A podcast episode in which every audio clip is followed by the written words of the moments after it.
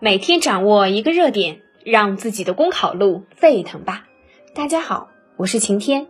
今天的背诵热点是：金牌不是定义奥运英雄的唯一标准。东京奥运火热进行，中国健儿奋勇拼搏，屡创佳绩。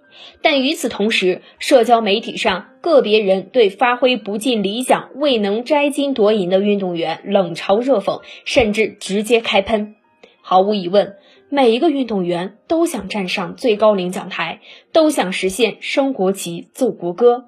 他们为国争光的渴望比任何人都强烈。但既是比赛，就必然有输有赢，有排名。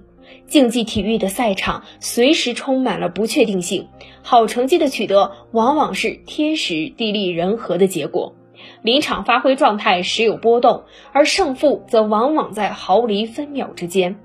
即便是实力超群的运动员，也没有唾手可得的胜利，同样要一分一分去拼，同样有失手的可能。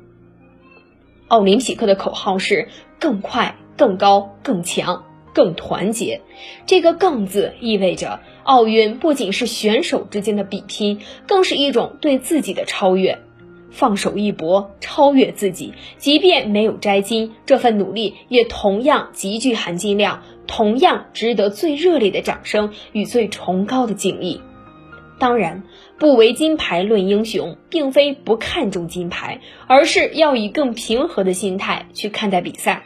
作为观众，我们看比赛要关注成绩，也要欣赏力量、速度、技术。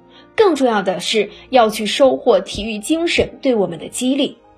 我想，运动员们表现出的那种绝不言弃的韧劲儿，带给我们的鼓舞，早已远远超越金牌的力量。好，以上就是今天的背诵热点。想获得文字版内容，请关注公众号“公考提分营”。我们明天再见。